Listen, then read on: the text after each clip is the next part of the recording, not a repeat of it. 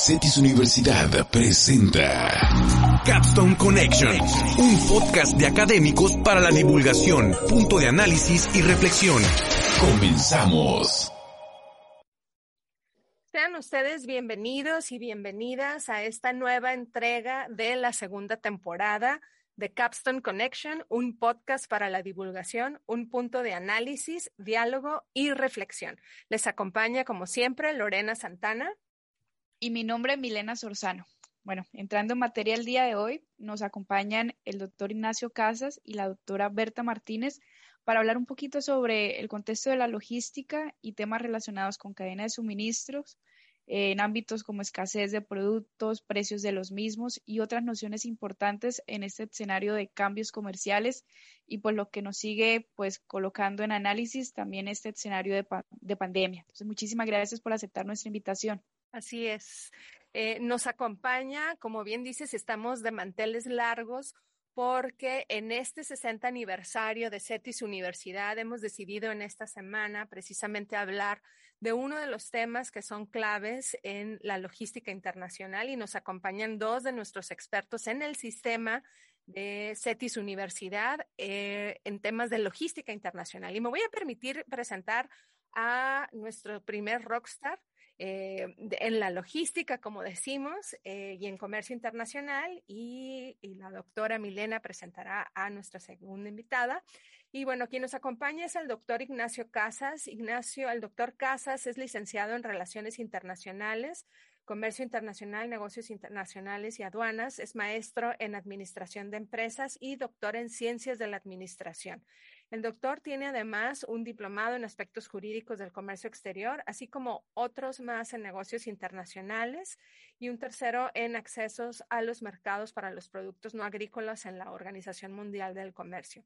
Ha desempeñado numerosos cargos de gran importancia a lo largo de su carrera, entre los que se pueden mencionar profesor de estrategias de distribución y legislación comercial en distintas universidades, así como asesor de Dirección General del Gobierno del Estado de México, como agente de capacit capacitador en programas empresariales, profesor e investigador de CETIS Universidad, especializado en negociaciones comerciales internacionales y en la gerencia de la oficina de la Ciudad de México de MexiWorld en Logistics. Muchas gracias por tu tiempo, doctor Ignacio Casas.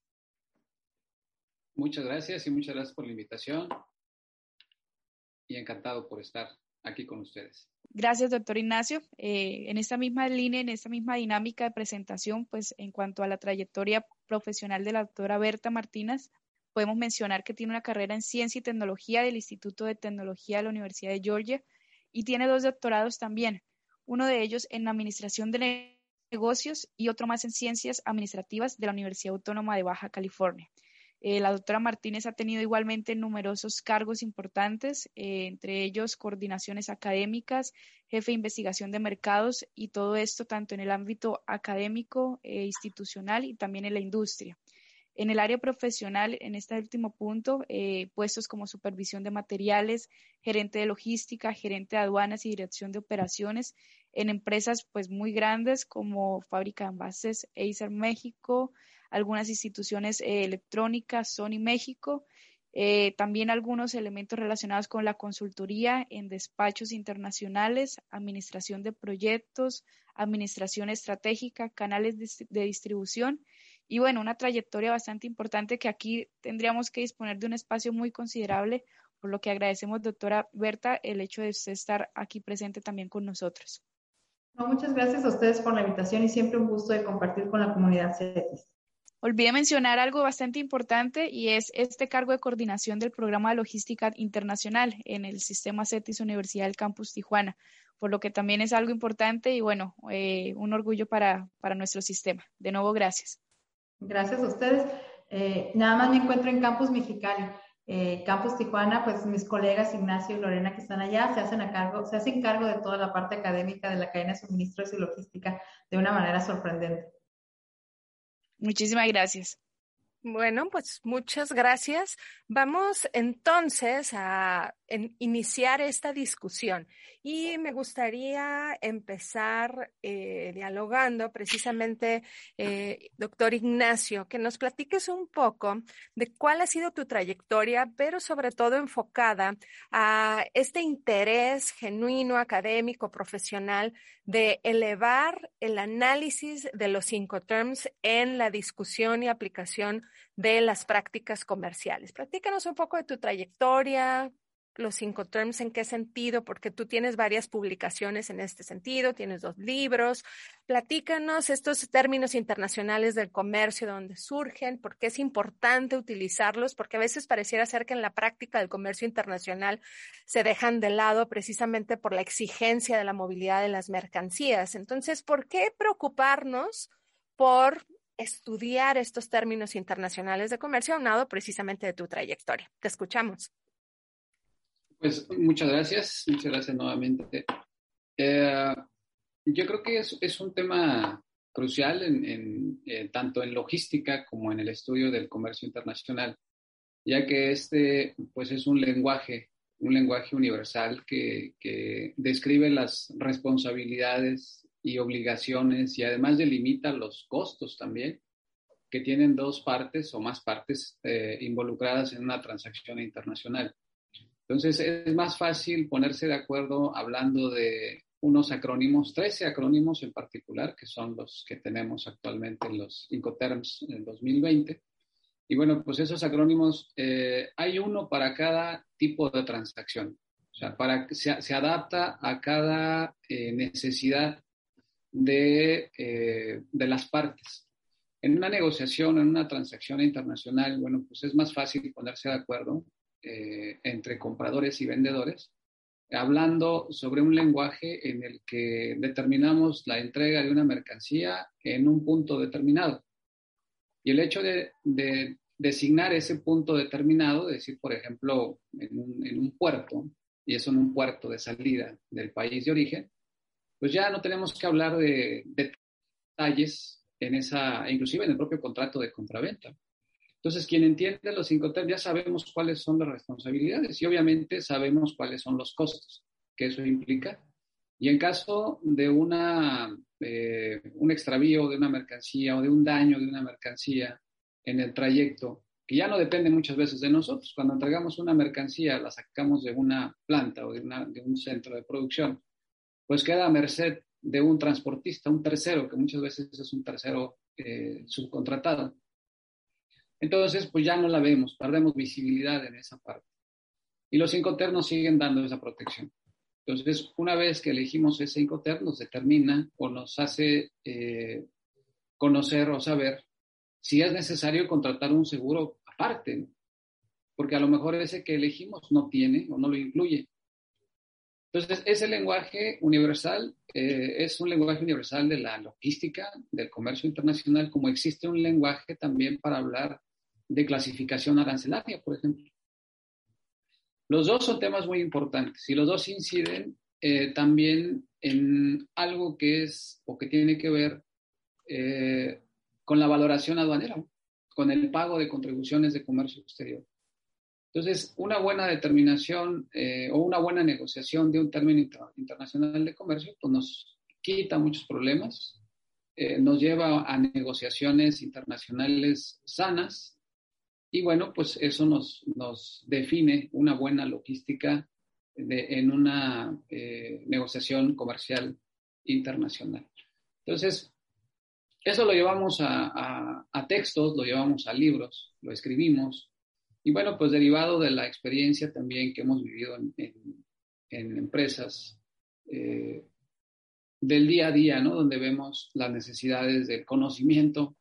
Realmente, realmente es un conocimiento que se adquiere en la práctica. Muchas veces en la universidad nos sirve como manual para saber que existen y se definen y se enseñan. Pero realmente es en la práctica donde los vamos puliendo y los vamos eh, conociendo más a detalle.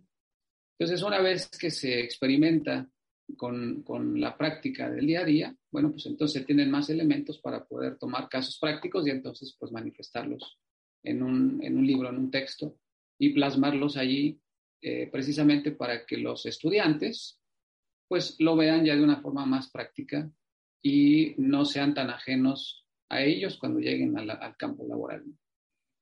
Esa fue la razón por la que pues hemos estado trabajando en textos de ese, de ese tipo y en ese tema. Claro, sí. Perdón que me meta, Milena. Sé que esto no estaba programado en el, en el guion, pero creo que es clave que tú, eh, bueno, tomando en cuenta tu experiencia, Ignacio, eh, si bien es cierto la práctica de los incoterms en cotizaciones internacionales es clave, eh, también es cierto que a veces en las pequeñas importaciones, en las pequeñas prácticas comerciales, es difícil encontrar eh, un conocimiento pleno de la aplicación de los Incoterms. ¿Cuáles, son, ¿Cuáles serían los riesgos de no utilizarlos correctamente? ¿no? Porque a veces vemos aplicar un FOB en terrestre, ¿no? Por ejemplo, cuando, o sea, ¿cuáles son las implicaciones de no utilizarlos si queremos realmente la profesionalización del comercio internacional? Eh, justamente eh, Vamos a imaginar, vamos a pensar ahorita en los, en los costos del transporte marítimo, que, es una, un tema recurrente, eh, en el cual, pues, derivado de la pandemia y de toda esta situación, pues, se han multiplicado por cinco, Los fletes, sobre todo de Asia hacia América y de Asia a Europa. Eh, vamos a pensar en una negociación en la cual, pues, el eh, oriental nos vende con un precio eh, FOB Nimbo, Puerto Chino. Y bueno, pues yo a lo mejor estoy feliz porque conseguí un precio razonable.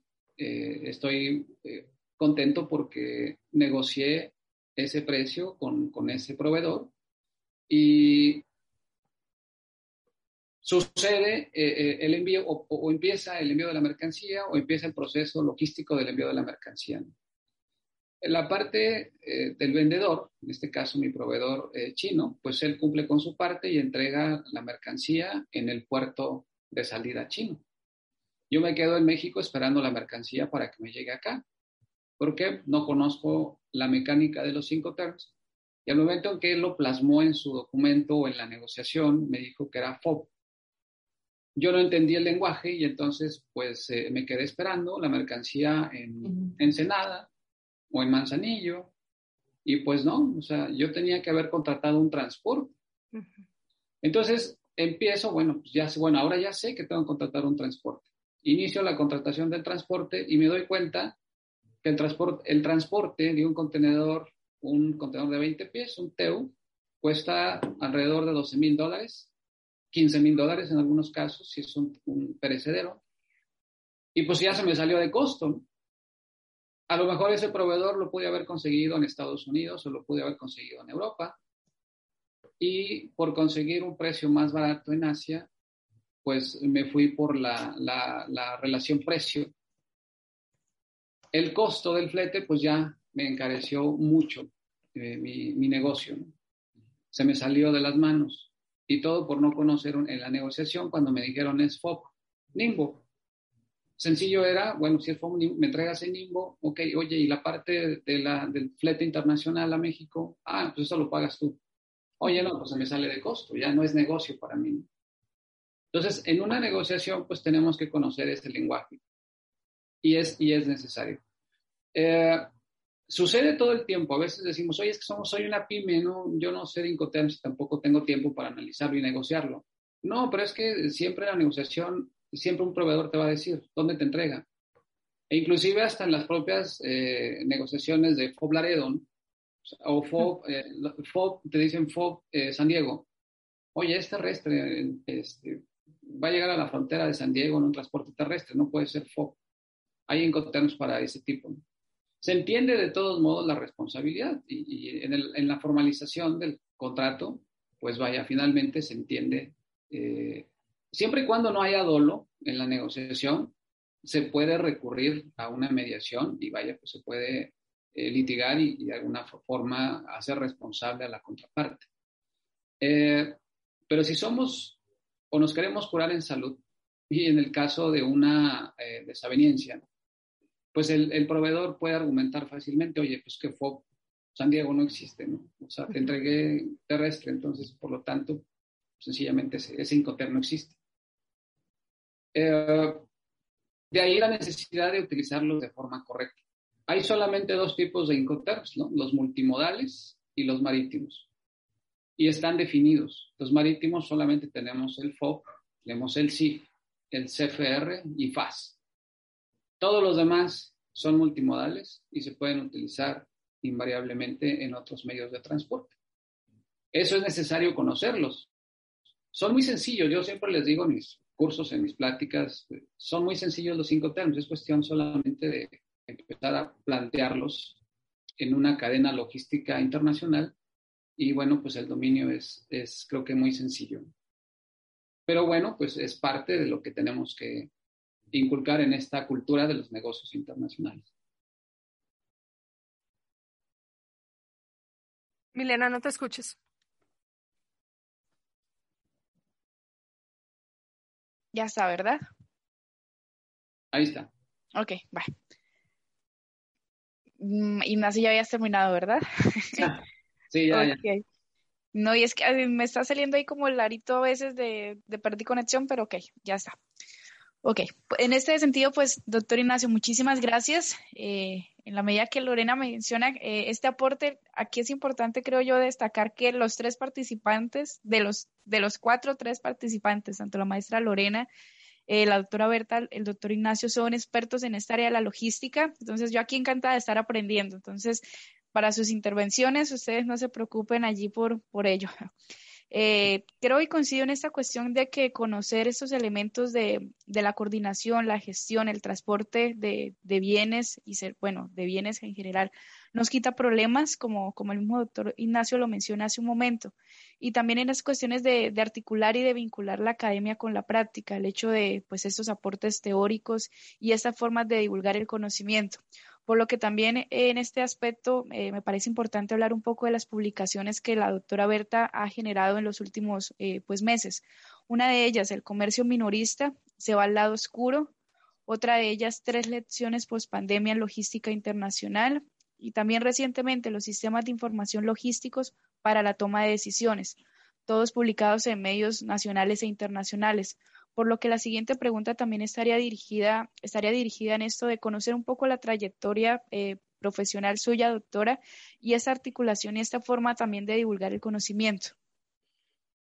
Mm, pues bueno, primero que nada, pues la, mi pasión siempre estaba en la logística y lo fui descubriendo pues a través del tiempo. De hecho, yo soy egresado de CETIS Universidad de la primera generación de negocios internacionales ya hace algunos años. En ese sentido, eh, pues en ese momento no hablábamos mucho como de logística ni de cadena de suministros. Apenas en nuestro país, y eso creo que Ignacio también lo, le tocó vivir, hablábamos de comercio internacional, hablábamos de comercio exterior. Estábamos saliendo de una etapa en la cual México tenía muy poco eh, proceso de importación-exportación. Estábamos en algo que le conocíamos como en una economía cerrada o en una economía un poquito más basada en la industria nacional. Entonces, como respuesta de este cambio que hubo estructural en nuestra política en, el país, firmamos nuestro primer tratado de libre comercio, ¿no? Con Estados Unidos, el famosísimo NAFTA. Eh, entonces, en ese momento, los profesionistas que empezábamos a egresar, nos tenemos que enfrentar a este nuevo panorama del comercio internacional, del comercio exterior, y a trabajar en, en, las áreas de las cadenas de suministro, que en ese momento el concepto creo que todavía no lo teníamos tan desarrollado como lo tenemos ahorita, pero sí empezábamos a hablar de logística y de logística internacional, porque la logística nacional pues ya la hacíamos por mucho tiempo, ¿no? O sea, teníamos envíos dentro de nuestro territorio nacional, sabíamos manejar nuestros inventarios, sabíamos toda la parte de la distribución, pero a nivel país, ¿no? Entonces, cuando firmamos este primer tratado, que después empezaremos a firmar muchos, y pues actualmente ya sabemos que tenemos que 14 y por ahí hoy amanecimos con la noticia de que a lo mejor el TEMEC tenía un nuevo integrante, veremos si es fake news o no, ¿no? Si, si es real o, se puede hacer, pero, pero así es. Es real es real, dice Ignacio que, que, es, que es real, ¿no? Entonces, eh, pues vamos a ver qué es lo que va a suceder. Entonces, eh, con esto que estamos platicando inclusive, nos damos cuenta que, que, que, la logística se vuelve como este campo de acción que crece y es como un movimiento constante, ¿no? Entonces, en este movimiento constante, pues yo me voy absorbiendo, me voy metiendo, la logística internacional se hace mi pasión hasta que por muchos años eh, se va desarrollando y llego a las cadenas de suministro, ¿no? Eh, el concepto de cadena de suministro también se va desarrollando, aunque no está nuevo, se va desarrollando y pues hoy por hoy todo el mundo escucha, habla, medio tiene una noción de cómo funcionan estas cadenas de suministro, ¿no? Eh, mi enfoque ha sido mucho en los últimos años en trabajar en la cadena de suministro sostenible en un punto y hoy sustentable, ¿no? Eh, la sustentabilidad que la debemos entender como esta parte de tener el cuidado del medio ambiente para que las generaciones futuras puedan asegurar, pues ahora sí que su supervivencia y la calidad de vida como la que tenemos actualmente y también ocuparnos de la calidad de vida, ¿no? No nada más de del medio ambiente, sino la calidad de vida.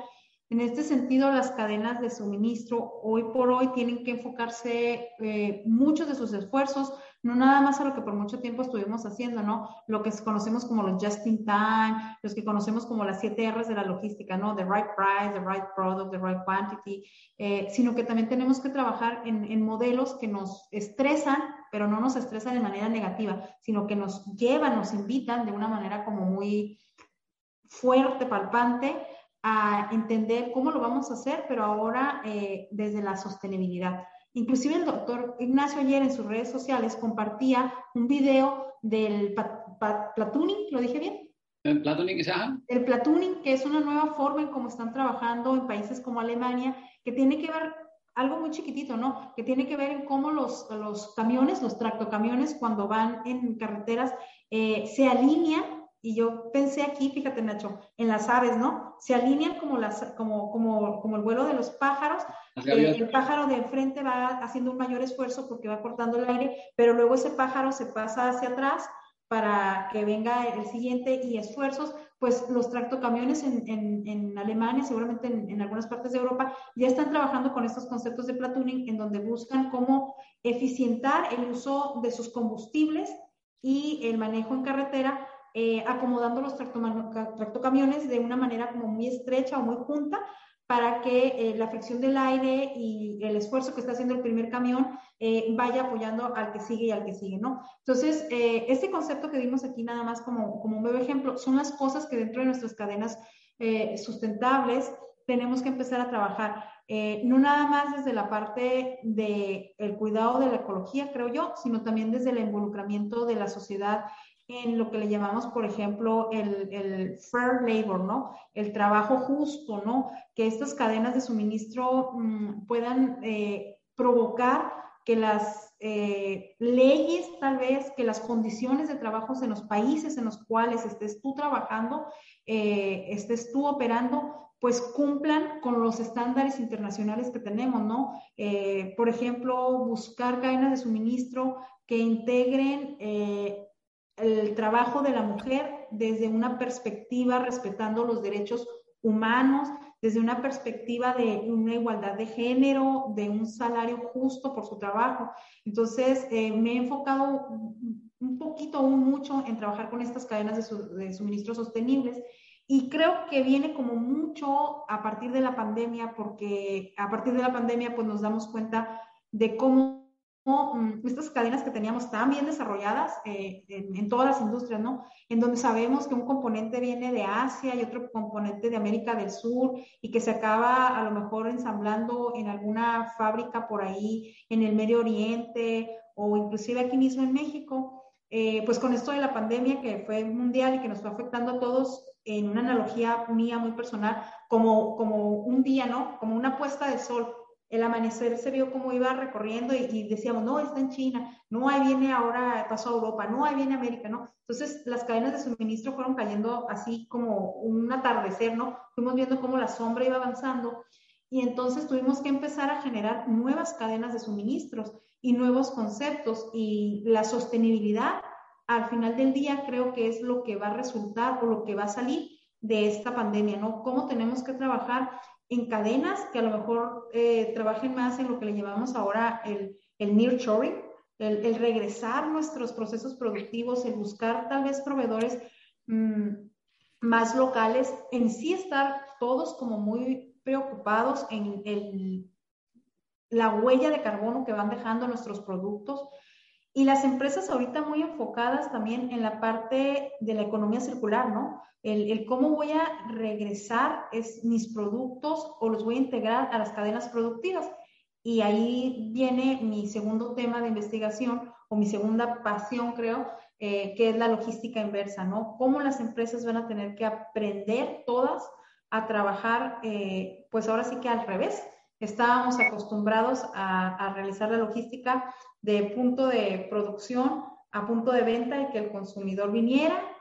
durante la pandemia entendimos la última milla y la estamos desarrollando muy bien, llevarlo hasta su casa, pero ahora necesitamos encontrar esos millones de productos que andan por ahí en, en, lo que les llaman los landfills, ¿no? En los basureros, en, en el fondo del mar, en tantos lugares que vemos, ¿no? Que las botellas de plástico, los cases de los teléfonos, las computadoras mismas, todo esto que por mucho tiempo hemos estado como trabajando desde la parte de la cultura, las empresas ya lo van a tener que ver desde una parte económica. Eh, hoy por hoy, por ejemplo, tenemos un, un, shortage de producción de microchips, ¿no?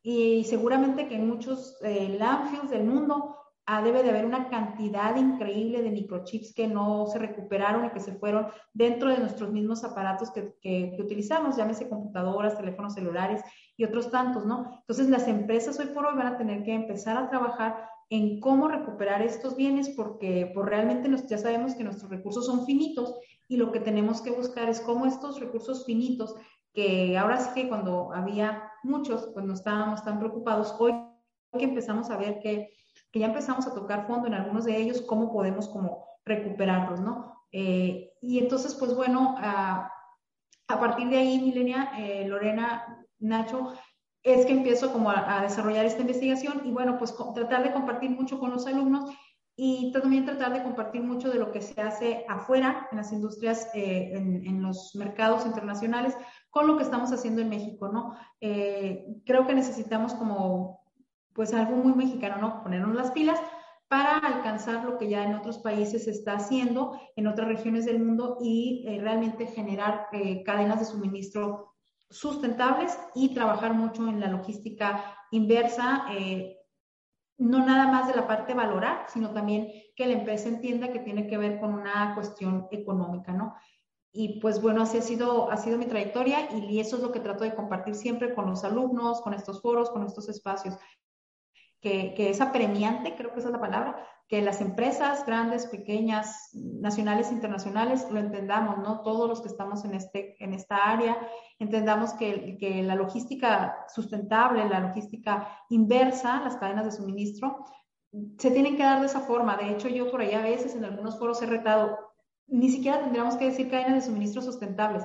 Todas deberían de ser ya sustentables. No tendríamos por qué pensar que existen cadenas que no estén trabajando en los conceptos de la sustentabilidad. Hoy por hoy, ¿no? Claro que sí, Berta.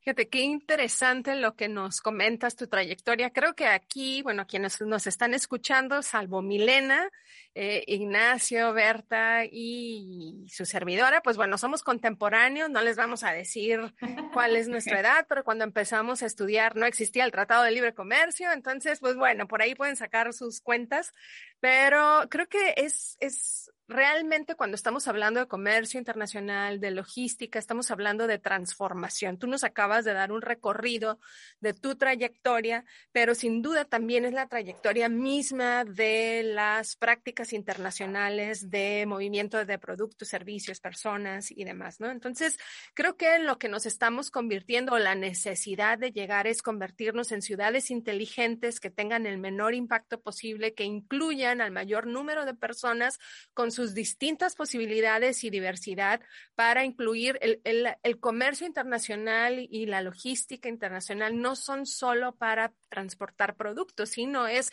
qué tipo de trabajo estamos generando, qué tipo de intercambio estamos generando, qué, de qué manera contribuimos al desarrollo económico de una región, eh, eh, qué tipo de interacciones como miembros de la sociedad estamos generando. Entonces, creo que esto es clave y me parece, coincido contigo, que tendríamos que estar enfocados no solo desde la logística, sino en un tema de un trabajo justo. Tú hablabas de tus pasiones y tú sabes muy bien que una de las mías es el estudio del trabajo.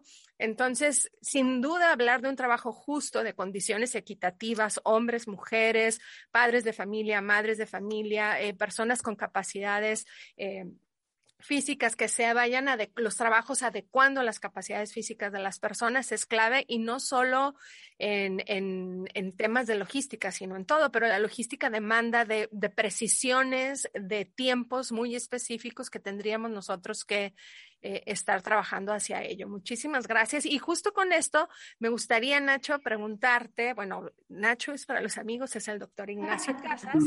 Eh, eh, pues bueno, en este sentido, bueno, desde una perspectiva del análisis de México, en este, en este rol, ¿no? de en este concierto de naciones, cuando empiezas a estudiar comercio internacional, ¿no? Que estamos hablando del, concierto de naciones. Bueno, ¿cuál es la situación actual de México ante el comercio internacional y la cadena de suministros a nivel global?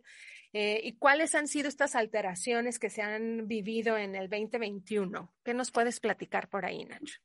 Pues mira, justo, digo, siempre nos va a remitir a la historia, hablando de, del comercio internacional, ahorita que, que mencionaba Berta. Eh, el parteaguas en, en México eh, de esta economía, yo lo platico mucho en, el aula con mis alumnos. Eh, ustedes, te digo, ustedes, sus papás se han de acordar bien de un México pre-Telecan al México que tenemos post-Telecan.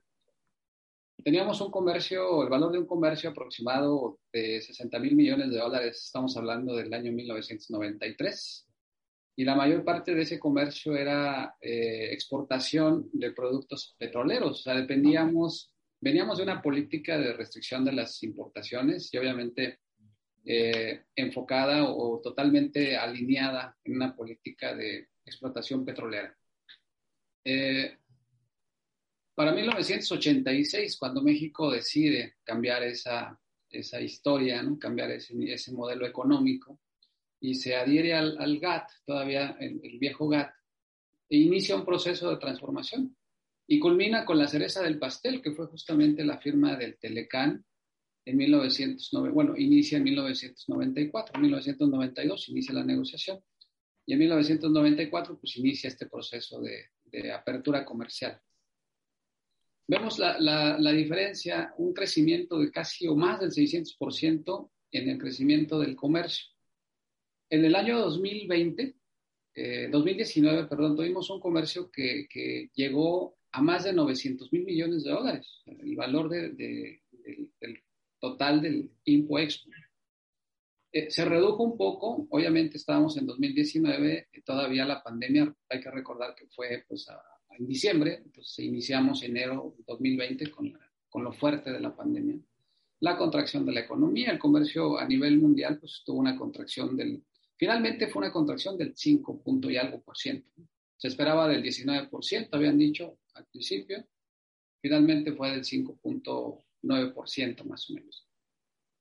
Eh, para este año es del 8 por ciento. Aún así tuvimos un decremento en, eh, eh, comparado el 19 con 2020. Se redujo a 800 mil millones de dólares más o menos. O sea, tuvimos una contracción ahí en el comercio. Pero lo curioso es que en 2019 tuvimos una balanza comercial, empezamos a tener balanza comercial a partir del 2017-18 favorable. Y ahorita en 2019, perdón, 2020, tenemos una balanza comercial favorable de casi 35 mil millones de dólares. O sea, empezamos a tener frutos del comercio desde casi 20, casi 30 años después del, del Telecam. Todos estos años previos habían sido eh, una balanza negativa, que no tiene nada de malo, ¿no? Desafortunadamente siempre nos enseñan que, eh, pues, balanza favorable, bueno, balanza negativa, exportaciones buenas, importaciones malas. Y eso no es cierto, o sea, el comercio internacional no tiene una, no es una, una eh, eh, blanco y negro, ¿no? el comercio internacional sirve, las importaciones sirven para alimentar a las cadenas de suministro y alimentan a las cadenas para exportación. México es un país que exporta de hecho, si analizamos las estadísticas, la integración nacional ni siquiera llega al 40%. La mayor parte de lo que se exporta es productos que vienen de importación. Somos parte de una cadena de suministros que alimenta a otra cadena más importante, el mercado más importante del mundo. sigue siendo Estados Unidos y lo va a ser todavía por unos buenos lustros más, a pesar de que China pues, trae este crecimiento constante. Eh, somos parte de esa, de esa estructura de Norteamérica y eso ha hecho por inercia que México ha, estado creciendo en ese sentido. Ya si nos metemos al detalle de que ha traído pobreza y que la globalización ha generado este, desigualdad y, demás, ese es otro discurso. Pero macroeconómicamente podemos ver una transformación de México de los años 80 a la, a la actual. Tan solo lo vemos en la forma en que vestimos, en el carro que usamos, en el combustible que consumimos, en las bebidas que tomamos. Tenemos diversidad de productos que vienen de diversas partes del mundo. Nos guste o no nos guste. Que si le ha pegado a sectores de la economía, tal vez así es la competencia. Ha habido oportunidad para que la industria nacional se, se adapte. Pues no lo sé, habría que ver las políticas públicas. Todo indica que han faltado políticas públicas para poder adaptar a esos sectores que han sido desprotegidos, como dicen ellos. Pero también la evidencia, evidencia sugiere que aquellos países en los cuales se han protegido a esos sectores, pues han sido contraproducentes. Y de hecho, si vemos eh, los sectores más protegidos, por ejemplo, el textil, el calzado, eh, han sido de los más afectados, inclusive protegidos con aranceles elevados. Por eso Porter y por eso Luis de la Calle y algunos neoliberales, como dirán muchos por ahí, pues ellos dicen, hay que abrir el mercado, ¿no? O sea, creo que la competencia finalmente es, la, es el catalizador que define quién va a estar y quién no. Pero algo que sí es bien importante y Portes lo señala, también debe de haber políticas de Estado que vigilen pues el comercio, eh, las malas o eviten las malas prácticas del comercio internacional y estar atento a esos cambios. Entonces, en ese sentido, digo, creo que eh, eh, hablar de México es un caso eh, que se ejemplifica. Sí tenemos algo malo, yo podría ser falta de políticas públicas en ese sentido, que solamente estamos enfocados a un mercado en particular. El 82% es al mercado TEMEC, Telecano TEMEC. El resto es para los otros 12 o 13 tratados que tenemos. Entonces falta diversificación. Y ahí sí hace falta y ha sido discurso siempre, eh, y bueno, es crítica, creo que es una crítica muy constructiva, ha sido falta de un organismo público que lleve de la mano a los exportadores, ya inclusive los exportadores actuales, a explorar otros mercados. Entonces, eso es lo que ha faltado. Y por eso somos dependientes también de esa economía. Y siempre va a suceder así. Digo, es parte de la inercia es, totalmente natural que la economía más grande del mundo pues nos lleve a su mercado, nos jale por inercia porque somos muy necesarios también para su desarrollo. Tan solo en la producción agrícola. Exportamos ya alrededor de 60 mil millones de, bueno, tenemos un valor más o menos de 60 mil millones de dólares en, en, producción agrícola. Tenemos un superávit comercial en ese Tratado de Libre Comercio. Tenemos un superávit comercial en el Telecán, bueno, en el TEMEC también. Entonces, no nos ha ido mal. No estamos de acuerdo en muchas cosas totalmente. Por ejemplo, las reglas de origen ahora en el TEMEC para el sector automotriz, por ejemplo. No nos gustaron cómo quedaron, pero únicamente lo que están pidiendo, pues integren más regionalmente insumos para que cumplan con la regla de origen. Creo que ese ha sido, o esa es la tarea eh, primordial ahorita, integrar a, a, la producción nacional a esas cadenas productivas para poder cumplir con la regla de origen. Creo que no es malo, pero no estamos acostumbrados porque estamos acostumbrados a hacernos dumping nosotros mismos. Por precio, ¿no? No, no, es que es más barato en Asia, lo traigo de allá. Oye, desarrollate un proveedor nacional, agárrate un proveedor local, llévalo tú, desarrollalo, ayúdalo y luego pues intégralo a tu, a tu cadena productiva. Y te, te, evitas ese problema de las, de las eh, reglas de origen. Más allá dijo que no va con la regla de origen. Dice, yo prefiero pagar el 3%. Algunos otros dijeron también, sobre todo los asiáticos. No, yo tampoco, yo no quiero saber las reglas de origen, yo pago el 3%. El mercado lo vale. Pero, pues bueno, finalmente, pues es su decisión. Eh, eh, quien hace comercio internacional ya no son, como dice Porter, no son los estados, son las empresas. Los estados solamente tienen la obligación de allanar el camino para que las empresas puedan competir de forma asequible. Entonces, en ese sentido, creo que eh, pues estamos en un, en un proceso todavía de transformación. Quisiéramos estar ya como Corea. Corea hace 20 años estaba mucho, muy distante de México. Eh, China todavía para 1973 nos, nos pedía consejo. Y de hecho firmamos un tratado de libre comercio con China. Después de la integración de China a la a, su asiento, la recuperación del asiento en, el Consejo de Seguridad de Naciones Unidas, México fue uno de los promotores de que China continental regresara a formar parte del Consejo de Seguridad. Le correspondía ese lugar y no Taiwán. Bueno, pues como pago, como favor, China dice, oye, pues somos amigos, vamos a firmar un tratado. Y se firmaban tratados como en aquel tiempo, que eran tratados pues así de cuates, ¿no? De buena voluntad y de amistad y demás. Pero se firmó un tratado comercial y tenemos un tratado comercial vigente con, con, China. Muy somero, muy simple, pero es un tratado que de acuerdo al, al, a los tratados, a la ley de, tratados, pues podemos reactivarlo y modernizarlo. Sigue activo. Podemos hacerlo, quién sabe, el TEMEC nos, nos puso un candado. No podemos firmar tratados con países eh, que no sean de libre mercado. Así dice el 32 días del propio TEMEC. Pues en ese sentido no sabemos si lo podemos actualizar. Pero por otro lado, ante un sistema multilateral de comercio también que está, eh, pues yo diría que en stand-by, muchos dicen que está colapsado, muchos dicen que no está funcionando. El OMS dice que sí está funcionando, que nada más que se está negociando en Doha y que pues, no se han puesto de acuerdo en el tema de, de, de las subvenciones a la pesca y de las subvenciones a la agricultura y, y otros temas ahí que los están metiendo trabas. Pero el caso es que no han avanzado. Entonces, mientras no avanzan y ese eh, monstruo enorme no se mueve, o para moverse necesita toda una maquinaria para poderse mover, mientras el regionalismo se está moviendo eh, por debajo del agua.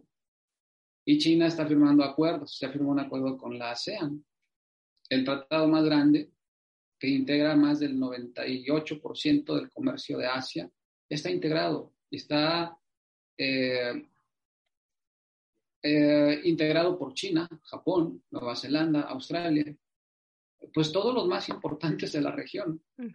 Y ellos van a competir ahora a nivel mundial. Nosotros seguimos con el TEMEC. Ahora que Gran Bretaña pidió o planteó la intención de integrarse al TEMEX, bueno, pues un integrante más, ¿no? Ojalá nos sirva también para, para tener un lugar más donde diversificarnos. Eh, Gran Bretaña también planteó eh, su, su, intención de pertenecer al, al TIPAT, uno de los tratados más grandes del mundo ahorita, que abarca no solamente a la zona Asia, sino a toda la región, del cual México también es parte. Estados Unidos se fue, no quiso ser parte con el, gobierno anterior.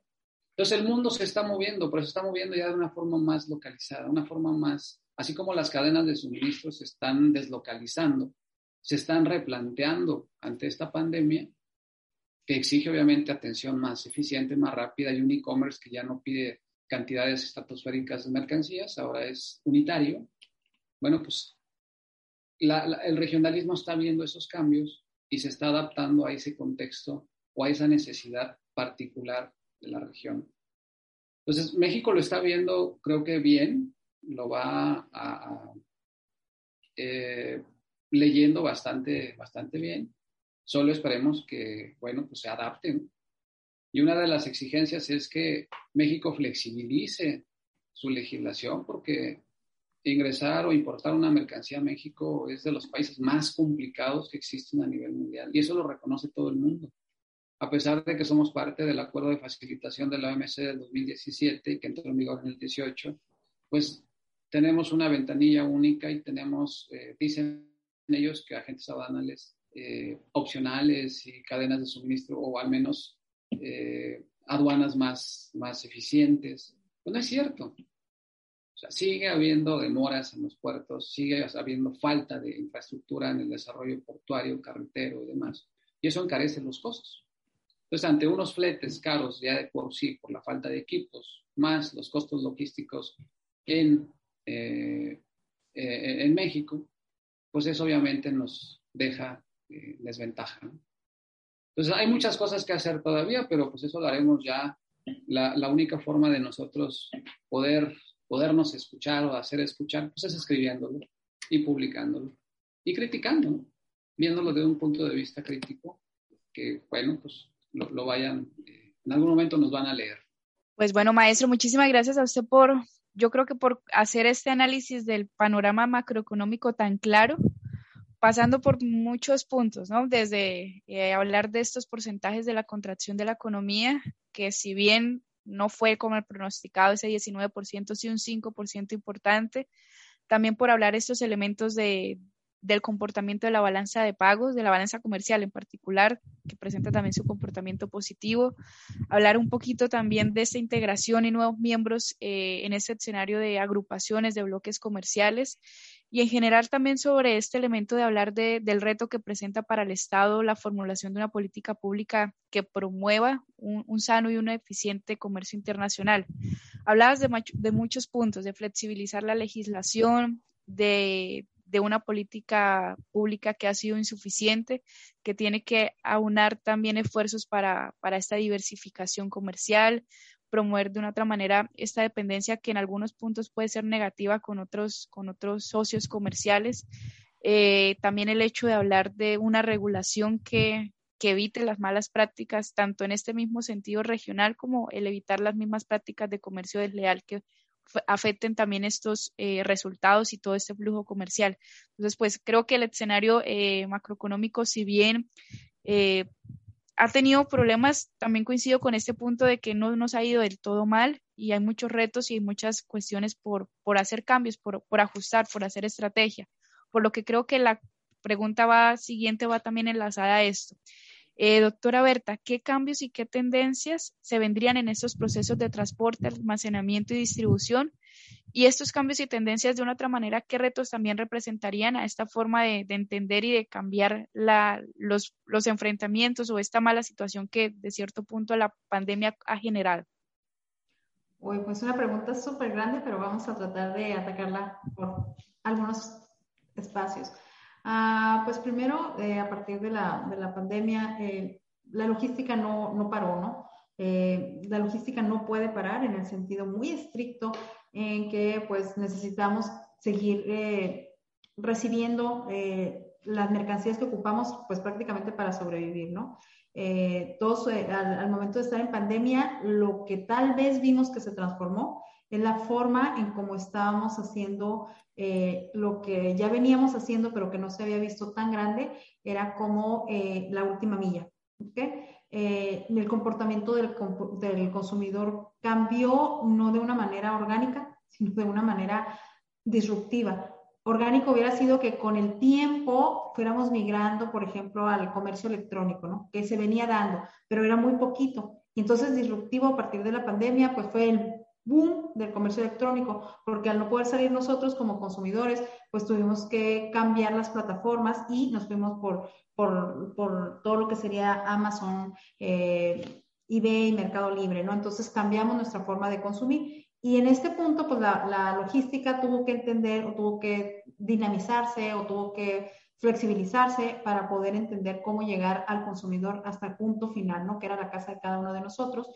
Y pues desarrollar desarrollarlo de una manera eficiente y óptima. Y en algún punto todos tuvimos problemas con las entregas, ¿no? Creo que durante la pandemia todo el mundo en algún instante sus paquetes no llegaban, eh, los tiempos de entrega mucho más, más largos, ¿no? Eh, pensando en las MIPIMES, que a lo mejor no hemos hablado tanto de ellas, las MIPIMES sufrieron una, un cambio radical en su forma de hacer logística. Eh, las MIPIMES entendían como este consumidor que va a venir a mi punto de, de, de, venta y que va a adquirir mi producto aquí, ¿no? Y entonces, con esto de la pandemia, pues ellos no saben hacer logística, nunca habían tenido logística en su radar y tienes que aprender porque el consumidor no puede salir de su casa y se lo tienes que poner en su casa. Entonces, la, la, tendencia ahí, que de alguna manera es que tanto las pequeñas como las grandes tuvieron que aprender a hacer logística y la logística de última milla.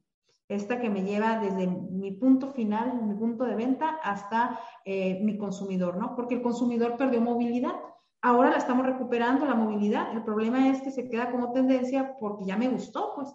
O sea, ya vi que sí se puede, entonces quiero seguir recibiendo estos productos en mi casa, quiero seguir consumiendo desde mi casa y pues se vuelve una tendencia que se queda, ¿no? Eh, el e-commerce creció, las estadísticas dicen, ¿no? Que de una manera que nos pone entre 6, 8 y hasta 10 años en el futuro, ¿no? O sea, la tasa de crecimiento es como si en, estas, en este año y medio que vivimos de pandemia, eh, hubiéramos pasado 10 años para que nos migráramos a estas plataformas electrónicas.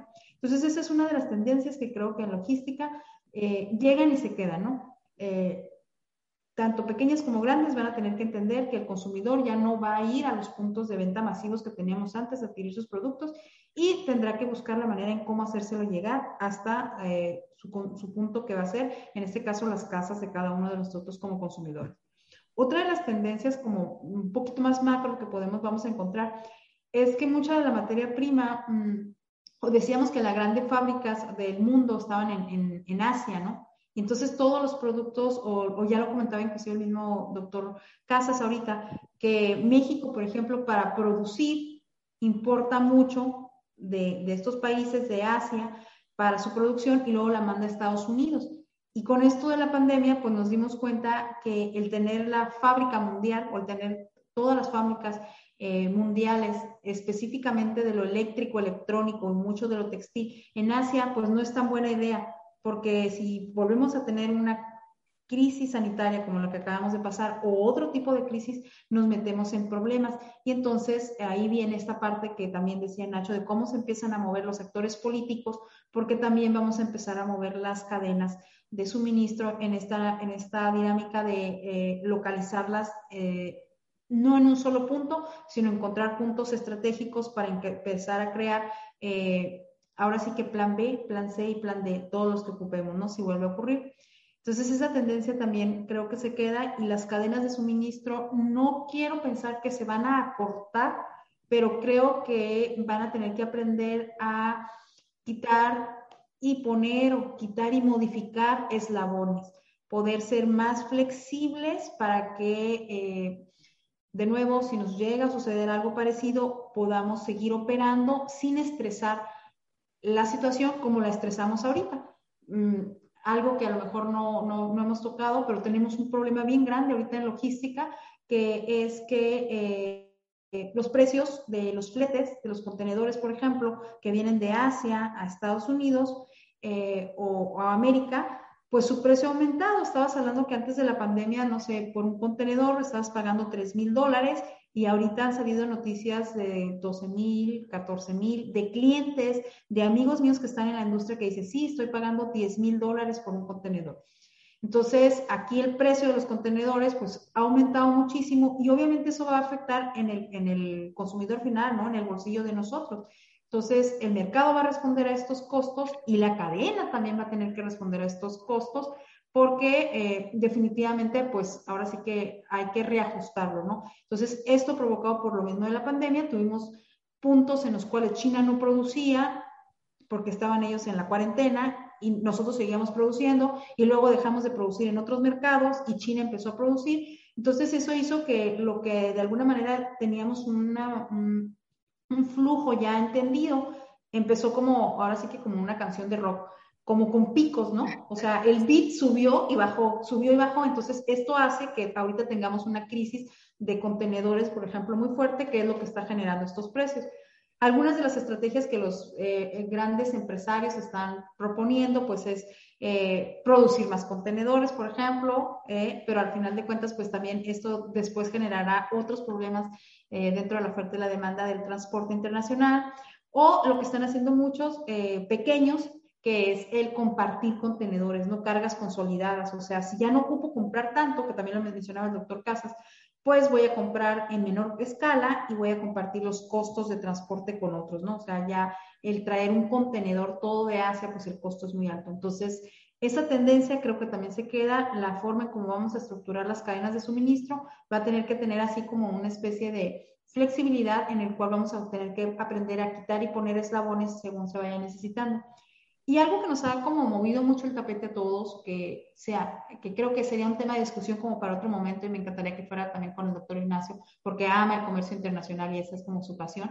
Eh, en la parte del regionalismo vemos como desde la parte política se empieza a planear algo, pero creo que también desde la parte comercial, desde la parte de las cadenas y los consumidores, también estamos tratando de, en este nuevo panorama, volver a algo que le llamamos lo local, como más local, como que no todos mis productos quisiera que vinieran de fuera, como que no todo debería de estar hecho tan lejos de mí, como que estas cadenas que fuimos como um, estirando y estirando y estirando, a lo mejor después de la pandemia surge por ahí estas nuevas tendencias, estas nuevas ideas de volverlas un poco más locales, ¿no? De la proveeduría local que mencionaba el, doctor Casas, del consumo más local y esto en cadena de suministro y en logística, pues nos va a dar un giro, ¿no? O sea, nos va a regresar a lo mejor a, a aprender otra vez a hacer lo que hacíamos a lo mejor en algunos años atrás, ¿no? Un ejemplo chiquito que comento mucho en clase, digo, por muchos años existió el famoso lechero, ¿no? El que te dejaba la leche en tu casa en el, en el, y la leche era fresca, ¿no? Ahorita la leche que tomamos no quiero ni pensar, ¿no? O sea, ¿cuánto tiempo tiene ya dentro de un refrigerador? Y hay una nueva como tendencia de buscar estos productos más frescos, más locales, mm, de trabajar con, con proveeduría más, más regional. Entonces, no sé si los países van a empezar a alinearse con estos conceptos a nivel macro, como lo comentaba el doctor Casas, pero sí creo que las cadenas empiezan un poquito a responder a esto y en consecuencia pues la logística va a tener una necesidad de transformarse para aprender a trabajar, no a lo mejor en estos grandes sistemas de logística, sino a lo mejor volverlos un poquito más, eh, no quiero decir pequeños, pero sí más construidos o más uh, reducidos a un espacio. Sí, muy bien. Muchísimas gracias, Berta. Eh, sin duda, esto requiere de una, de una transformación. Y, y, bueno, pudiéramos estar hablando casi todo el día, les aseguro, de estos temas, porque además se derivan implicaciones económicas, implicaciones sociales, implicaciones también de patrones de consumo en lo individual, como decimos, ¿no? ¿Quién es el consumidor final? Eh, cómo le impacta o cuáles son los patrones de consumo incluso para distintas generaciones. E, es, sin duda un tema que puede ampliarse muchísimo. Lamentablemente siempre tenemos las condiciones del tiempo y pudiera, me gustan mucho las analogías que hiciste, Berta, sobre todo, por ejemplo, con el ocaso del sol y así veíamos cómo fue, ¿no? En la cadena de suministros y ahorita que hablabas de la música, pues podemos decir que la logística, el comercio y la logística internacional sin duda tiene unos riffs bien intensos, ¿no? Cuando estamos hablando de música, de, de, rock. Muchísimas gracias. Milena, ¿alguna reflexión final que quieras compartirnos siempre con esta sagacidad eh, que te caracteriza? Bueno, pues yo reitero que los pro de la logística eh, son ustedes. Es un gusto escucharlos. Para las personas que vayan a escuchar, yo creo que van a coincidir en el punto de que eh, se siente la emoción, maestra Lorena, se siente la emoción del tema de la logística, doctora Berta, doctor Ignacio. Entonces, todos estos elementos yo creo que están muy enlazados a lo que hemos estado eh, defendiendo y divulgando en cada una de nuestras entregas. Los cambios, las transformaciones que estamos viviendo desde hace 17, 18 meses más o menos, eh, avances que no habíamos logrado en mucho tiempo, muchos esfuerzos, a pesar del escenario negativo, también la pandemia lo ha impulsado y ha generado cosas positivas. Entonces, los retos también están en, bien por, un, por una parte de esta cuestión de, de hablar de política pública, de esa figura del Estado, también desde la academia, desde el sector empresarial y también desde, desde estos ámbitos eh, de población civil, podemos aportar con compras inteligentes, con estas cuestiones de promover la sostenibilidad y pues todos estos cambios que también están dirigidos al tema de la economía social, a la equidad, al bienestar de la población que hemos estado tocando en entregas anteriores. Entonces, muchísimas gracias para todos, muchísimas gracias por su tiempo. Al contrario, un gusto siempre compartir. Un saludo a Tijuana, Nacho, Lore. Mm, muchísimas gracias y recuerden Capstone Connection. Esto fue Capstone Connection, un podcast de académicos de CETIS Universidad para la divulgación, punto de análisis y reflexión.